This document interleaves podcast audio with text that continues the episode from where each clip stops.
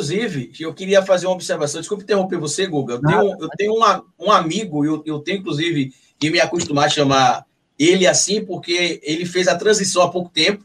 É, eu sou amigo dele há alguns anos, até então ele era lésbica, né? Se identificava como lésbica, e de mais ou menos um ano, dois, ele começou a se enxergar como trans. E aí vem tentando lutar para poder ser aceito como trans, ser visto como trans pela sociedade também. E agora, recentemente, ele conseguiu mudar o nome dele, que era um nome, um nome feminino, chamava-se Gabriela, e agora passou a se, a se, chamar João Gabriel.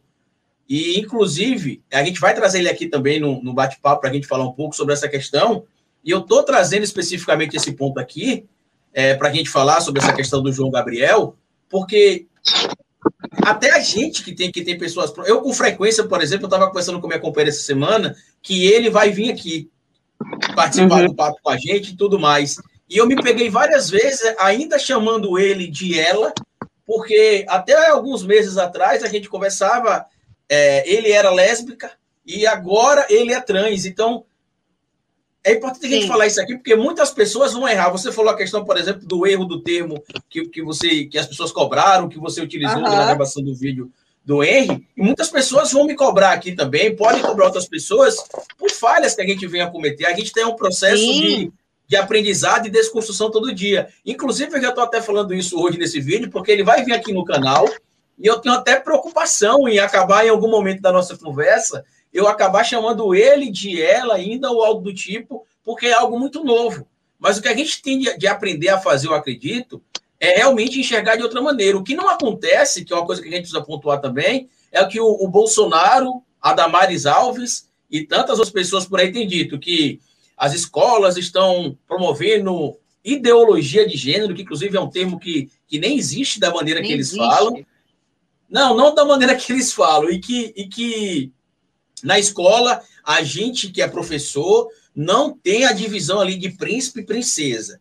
A gente ensina desde criança que o menino é a princesa e a menina é o príncipe. E isso é mentira. A escola, não, quando o é aluno chega na. News. Isso é uma fake eu, eu, eu conheço o Jean, o Jean, eu conheço o Jean desde a época do BBB, antes até dele, dele virar político. Sei desse projeto todo, sei de, de tudo isso causou é, enfim, é, é gente, é, é, é, complicado, mas é aquela coisa.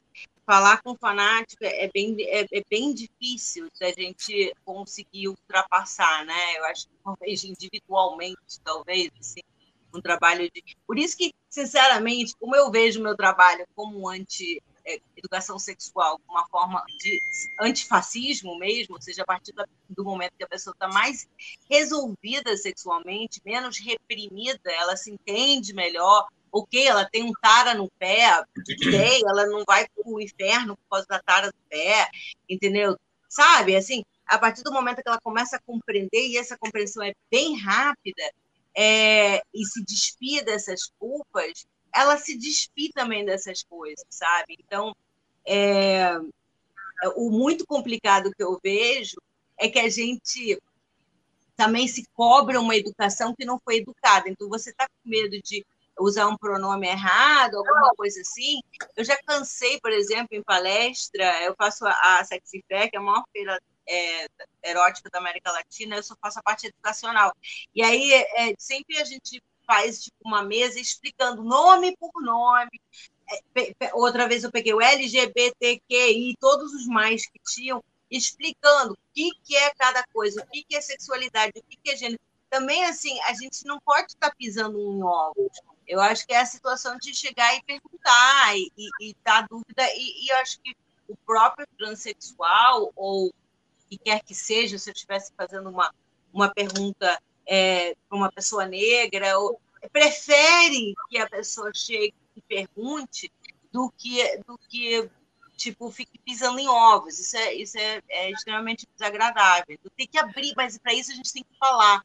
E falando em transgênero, tem que falar mesmo, que até dentro da própria comunidade LGBTI+, as pessoas muitas vezes correm para se encaixar dentro de uma de um quadradinho, sabe? Então, é, sim, tem, existe estrangeiros que não gostam que eu fale, mas sim, existem pessoas que se arrependeram e já passaram procedimentos, não estou nem falando cirúrgico, gente, inclusive fazer perguntas desse natureza para isso é um, uma parte para um transgênero é absolutamente falta de educação, então nunca faça.